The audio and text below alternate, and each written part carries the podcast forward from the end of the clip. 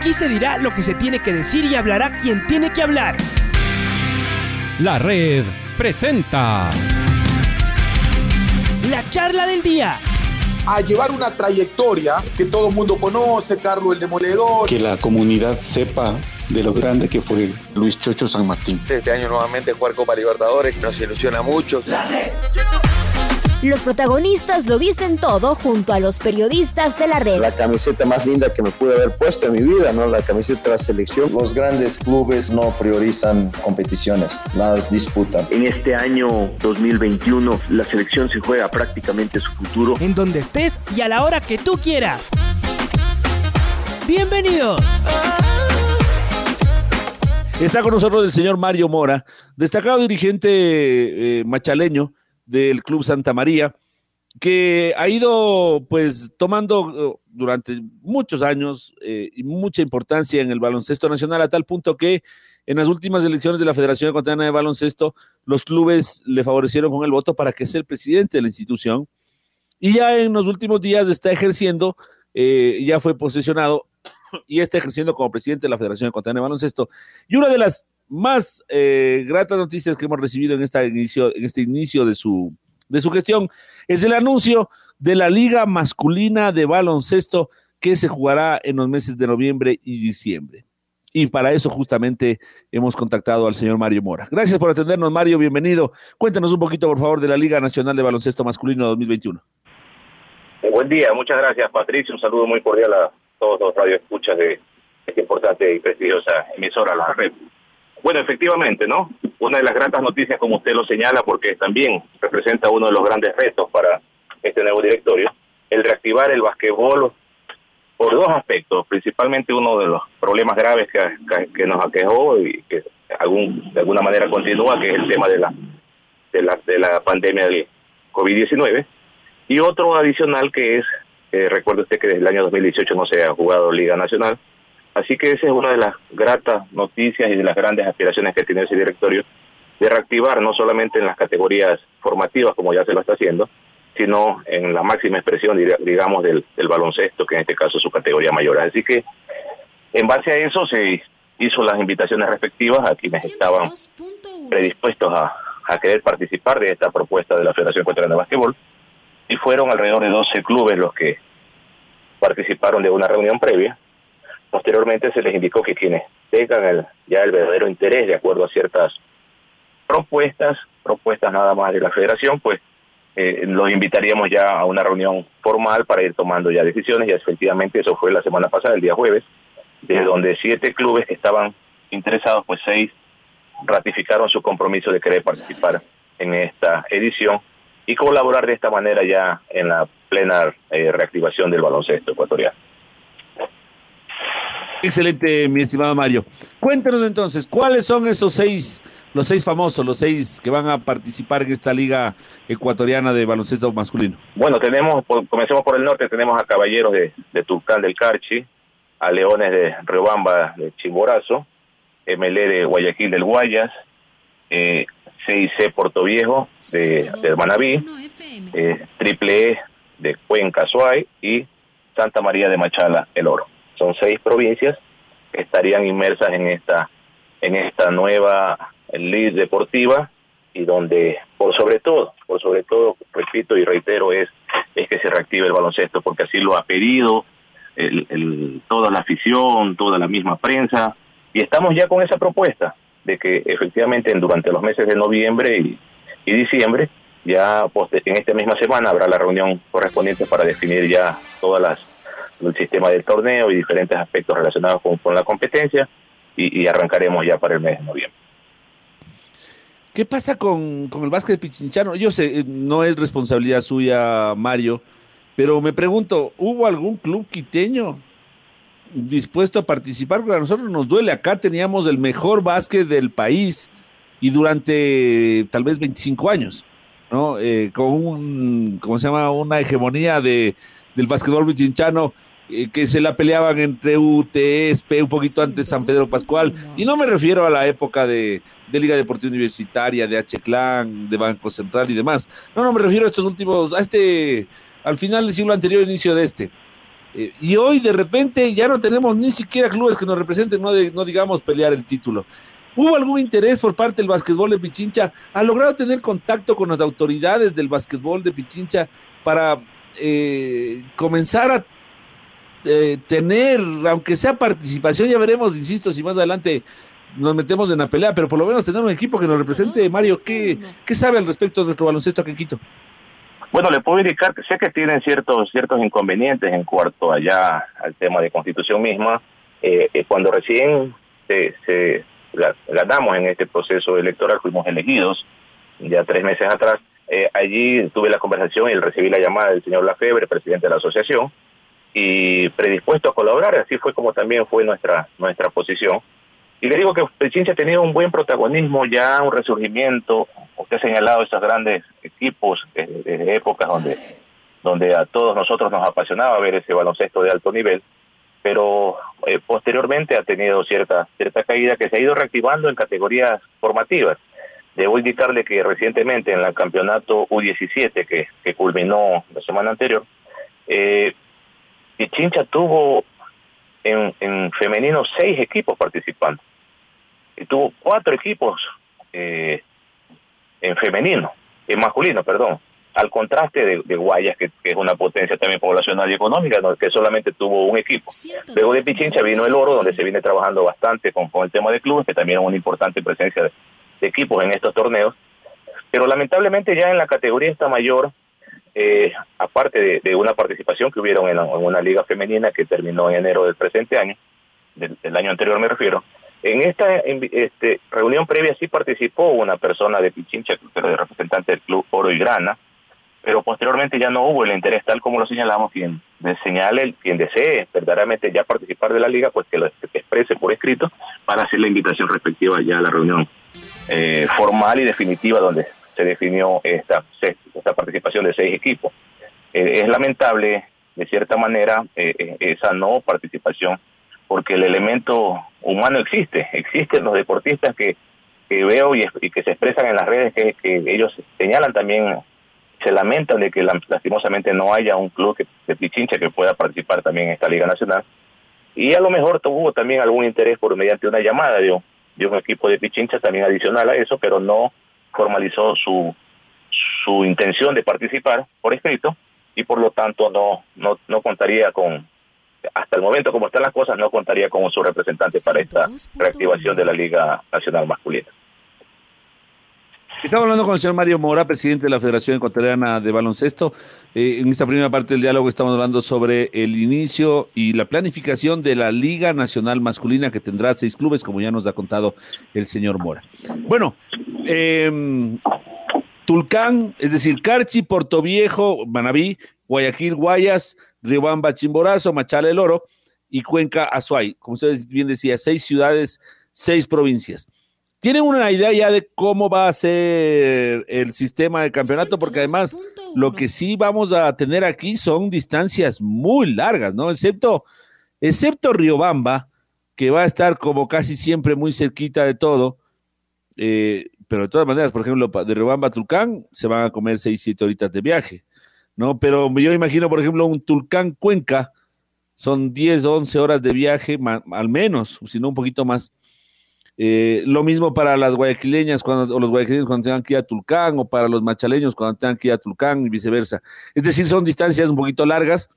Em, ¿Cómo pensarían eh, aprovechar los viajes? Eh, y por supuesto, esto sin ir en detrimento de la parte deportiva, que es lo más importante, mi estimado Mario. Sí, efectivamente, no fueron unos, unas conversaciones previas que se dieron también ahí, y como le digo, en esta semana, el, día jueves, tendríamos ya la reunión definitiva para establecer el sistema de competencia y los calendarios de juego.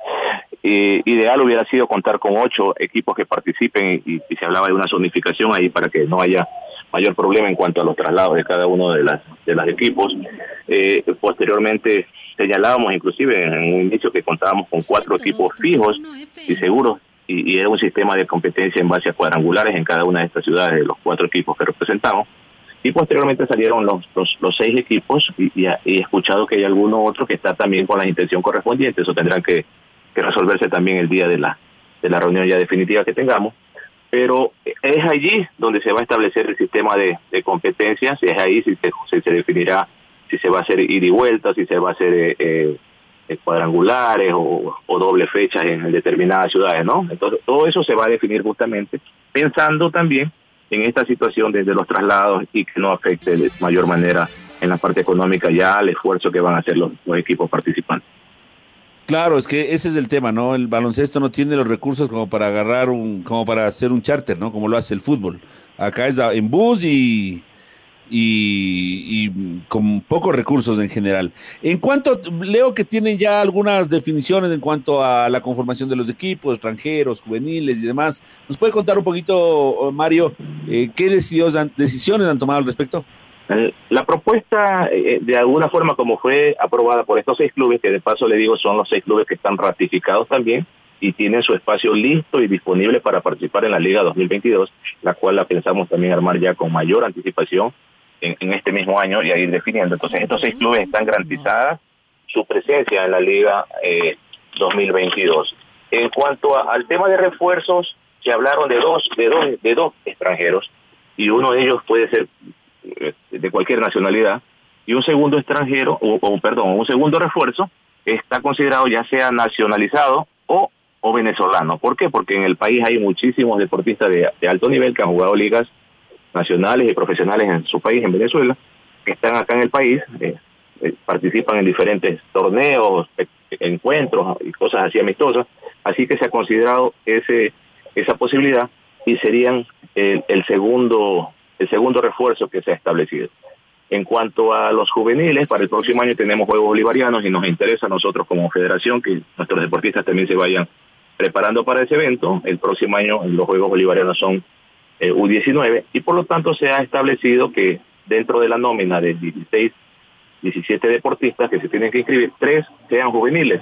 Lo que faltó definir, y eso va a ser en esta semana, es que por lo menos un cuarto, no, no solamente estén inscritos, sino que por lo menos en un cuarto eh, puedan actuar este juvenil, ¿no? Obligatoriamente por cada equipo. Eso es una forma también que le damos el espacio a las nuevas generaciones, pero eso lo van a definir eh, en esta presente semana. En sí, esos fueron los los datos más eh, amplios que se pudieron resolver. La federación asumirá el tema del, control del, pago de, arbitrajes comisionados. Eh, la federación está viendo la posibilidad de cancelar también mesa de control. Y por supuesto estamos conversando con, con auspiciantes, uno de ellos es, Maratón Sport, que ya en esta semana nos hará la propuesta de con cuál es su colaboración en cuanto a implementos o qué tipo de aporte da para esta Liga Nacional. Y hay también eh, empresarios que están conversando con, con, a su vez con, con empresas promotores que están conversando con empresas para poder este llegar a, ciertos entendimientos en cuanto a que tenga una denominación la liga la liga nacional y por supuesto hay el aporte correspondiente por parte de la empresa que, quiera sumarse a esta causa eh, para poder también llegar con una transmisión de, de juegos eh, y también que haya los recursos necesarios tanto para la federación como para los equipos participantes. Así que eso está totalmente abierto. Si, no hay el, auspiciante, esperemos que también lo haya y eso sumaría muchísimo de apoyo a los clubes participantes, pero en todo caso, eh, los términos en, generales, como, como se daría la competencia, es como, como lo hemos estado conversando. ¿Y el baloncesto femenino? ¿Tienen alguna predicción para este para el próximo año? Porque, bueno, no sé si para el 2021. también será la convocatoria, Patricia. Esta semana será la convocatoria para el baloncesto eh, femenino también, para que pueda ejecutarse también la Liga Nacional 2021 en los términos que se puedan establecer con los clubes que estén con el interés de querer participar.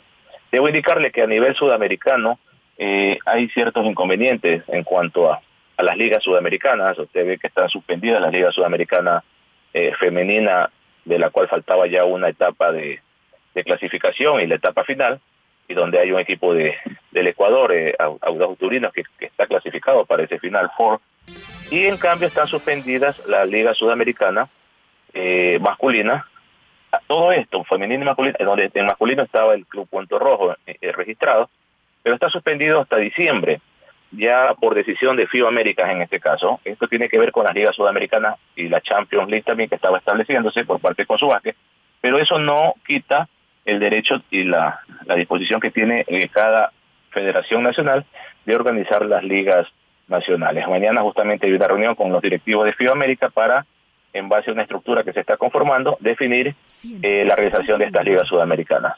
Eso es muy, muy aparte, ya que nosotros estamos pensando en esa reactivación del baloncesto, como usted lo dijo al inicio, son noticias muy gratas y, creemos que el apoyo y el aporte de todos los actores del básquetbol, no solamente los, clubes, ustedes como prensa eh, y la afición, por supuesto, pues permitirán que consolidemos de la mejor manera esta organización de la liga masculina y trabajar desde estas fechas también para una mejor liga nacional del 2022. Finalmente, mi estimado Mario, agradeciéndole por estos minutos, eh, queremos preguntarle sobre, a grosso modo, el resto de proyectos que usted va a desarrollar en la Federación Ecuatoriana de Baloncesto para mm, beneficio tanto de hombres como de mujeres, como de jóvenes y niños, ¿no? Porque la Federación Ecuatoriana de Baloncesto, pues obviamente eh, los acoge a todos ellos, conociendo también las limitaciones, pero básicamente en el tema de volver a masificar el básquet, no tanto en la práctica, porque el básquet sin duda que es un deporte que lo practica mucha gente, sino en cuanto a la alta competencia, en cuanto a esto que tiene que ver con eh, selecciones, con clubes, con competencias que eh, lamentablemente en, nuestro, en, nuestro, en nuestra actualidad, desde hace algunos años, ha venido bastante a menos, ¿no? Hubo un momento en que tuvo un pico y, donde había gran actividad, después de esto ha ido en detrimento, después se ha ido retomando, es decir, ha sido muy irregular más allá de las buenas intenciones de,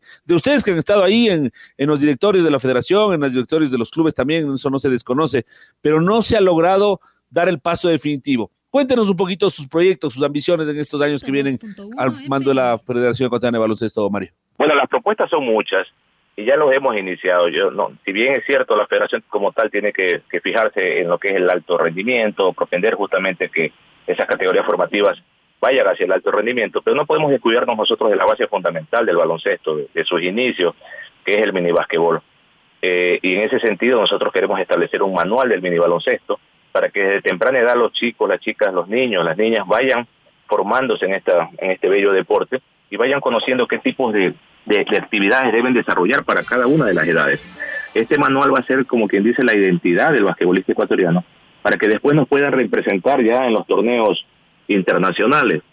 A la par estamos eh, organizando ya los, los torneos de clubes U15, el mismo festival de minibásquet que lo estamos haciendo en tres ciudades diferentes, en Santo Domingo, en Riobamba y en Santa Elena, con una aceptación muy importante de, de, niños, de clubes, de, de, academias, porque esto lo hacemos libre, esta es una, esta es una verdadera fiesta que deben vivir quienes van a participar en estos en estos en estas ciudades con el Festival de Mini Baloncesto que será el 8, 9 y 10 de octubre en las ciudades que he hecho referencia. A la par el primero de octubre ya vamos a inaugurar lo que es el campeonato U15 eh, femenino y la siguiente semana el U15 masculino también eh, aspiramos que de las 12 provincias que participaron en varones y 9 en mujeres del último 17 se incremente el número de participación de, provincias. Queremos que llegar a mayores provincias con la participación también de, de los de que participen estos clubes en los torneos. Y si no hay participación, pues nombraremos coordinadores en las respectivas provincias para ir reactivando de la mejor manera el baloncesto. Eh, después de cada uno de estos torneos, como el U15 nacional, lo que queremos hacer son campamentos de perfeccionamiento, escogiendo a los que tengan mayores técnicas y destrezas, y también a los, al tema del plan estatura que va de la mano para irlos perfeccionando también para los futuros eventos internacionales. Estamos preparando al equipo 23, se ha designado el equipo que fue campeón de un selectivo en femenino para ir a participar en los primeros Juegos de la Juventud del 25 de noviembre al 5 de diciembre en Cali. Ayer recibí la llamada del señor Augusto Morán, eh, presidente del Comité Olímpico Ecuatoriano, y también vamos a tener un espacio en cuanto al 3x3 eh, masculino, y en, esta semana haremos una reunión este, urgente en las próximas horas para poder hacer el selectivo respectivo y que nos representen los mejores en este también evento panamericano del 3x3. Estamos con la capacitación constante. La semana pasada iniciamos con la escuela de arbitraje, 49 árbitros eh, o, aspirantes a árbitros nuevos también formaron parte ya de esta escuela. Esta semana, eh, eh, durante el año, haremos tres eventos más de formación de escuela de árbitros. Eh, esta semana tenemos también el, el entrenamiento o la preparación de los árbitros nacionales. Tenga usted presente que eso no ha desmayado por parte de la pandemia. El arbitraje, sin duda alguna, es uno de los mejores protagonistas que tenemos como, país en el baloncesto. Árbitros que han participado en Panamericanos y en Mundiales también son referentes para, los otros árbitros que quieren resurgir también. Eh, tenemos las capacitaciones que haremos a los, a los entrenadores en el mes de noviembre. Y estas, estas, estas capacitaciones a entrenadores y, a su vez este perfeccionamiento que he señalado, categorías después de terminar un torneo, eh, serán con entrenadores extranjeros porque queremos que vengan nuevos, nuevos, nuevas eh, personas a darnos sus conocimientos y estamos en conversaciones con extranjeros que serían quienes nos den este tipo de cursos y, preparaciones y de pronto, viendo su trabajo, pues sean parte ya de las elecciones nacionales. Eh, habiendo sido electo, este, escogí un proyecto que ya estaba por, por, por finiquitar, que tenía que ver con el tema del, de un entrenador pueda aspirar a una beca a nivel este, internacional. Y le digo que dentro de, de, de, muchísimos aspirantes de todos los países de América, solamente habían ocho eh, cupos. Uno de nuestras propuestas, que la, la, propuesta que presentamos, que fue el entrenador Pablo Ceballos, prácticamente está por ser adjudicado una beca de 35 días en una universidad de los Estados Unidos y, y poder posteriormente venir a, a esos conocimientos adquiridos allá a, a, a, expanderlos y proponerlos acá a los árbitros nacionales. Entonces es algo que estábamos casi por perder, pero lo estamos es consiguiendo. Esos son en cuanto a los, a los eventos próximos, vendrán también torneos U14, U16, estamos conformando comisiones de trabajo donde permanentemente estoy en contacto con, con ellos, he tenido reuniones todas las semanas, hemos tenido más reuniones que, que a lo mejor en alguna administración en cuanto a reuniones con comisiones de trabajo, hemos incorporado eh, en el tema, por ejemplo, del maxi basquetbol, no estamos descuidándonos también de eso, eso la esa comisión la preside Ayu Sánchez y, y, se está incorporando ahí Vanessa Ochoa, referentes también del basquetbol de nuestro país. Así que estamos incorporando también a, no solamente a personal de directorio, sino que en cada una de estas comisiones va una persona más este, vinculada con el baloncesto en el tema de competencias, torneos y avales. Nos está apoyando ahí también el señor Ramiro Cadena, alguien que tiene historia también en el basquetbol eh, de Pichincha. Así que son muy amplias las, las actividades que estamos estableciendo y con ciertas reglas diferentes. En cuanto al torneo U15 va a ser algo muy diferente porque estamos pensando en la masificación. ¿Y qué significa eso? Que el primer cuarto tendrán que jugar cinco deportistas y un segundo cuarto cinco deportistas diferentes para que el tercero y el cuarto cuarto ya lo, haga, lo sea de manera libre. Eso permitirá que sean 10 niños, por lo menos 10 deportistas que participen de un encuentro y todos se sientan importantes para el equipo. Y no solamente el entrenador se fijen que solo quiere cinco o seis jugadores y nada más, y el resto entrenan todo el día, se preparan y se desilusionan cuando al momento de, un partido no juegan ni siquiera un, minuto. Entonces, pensamos en eso también y eso apunta también a una a una masificación y participación del, del deportista, porque nuestra nuestro objetivo es consolidar el basquetbol después del fútbol, por supuesto, en el mejor deporte del país.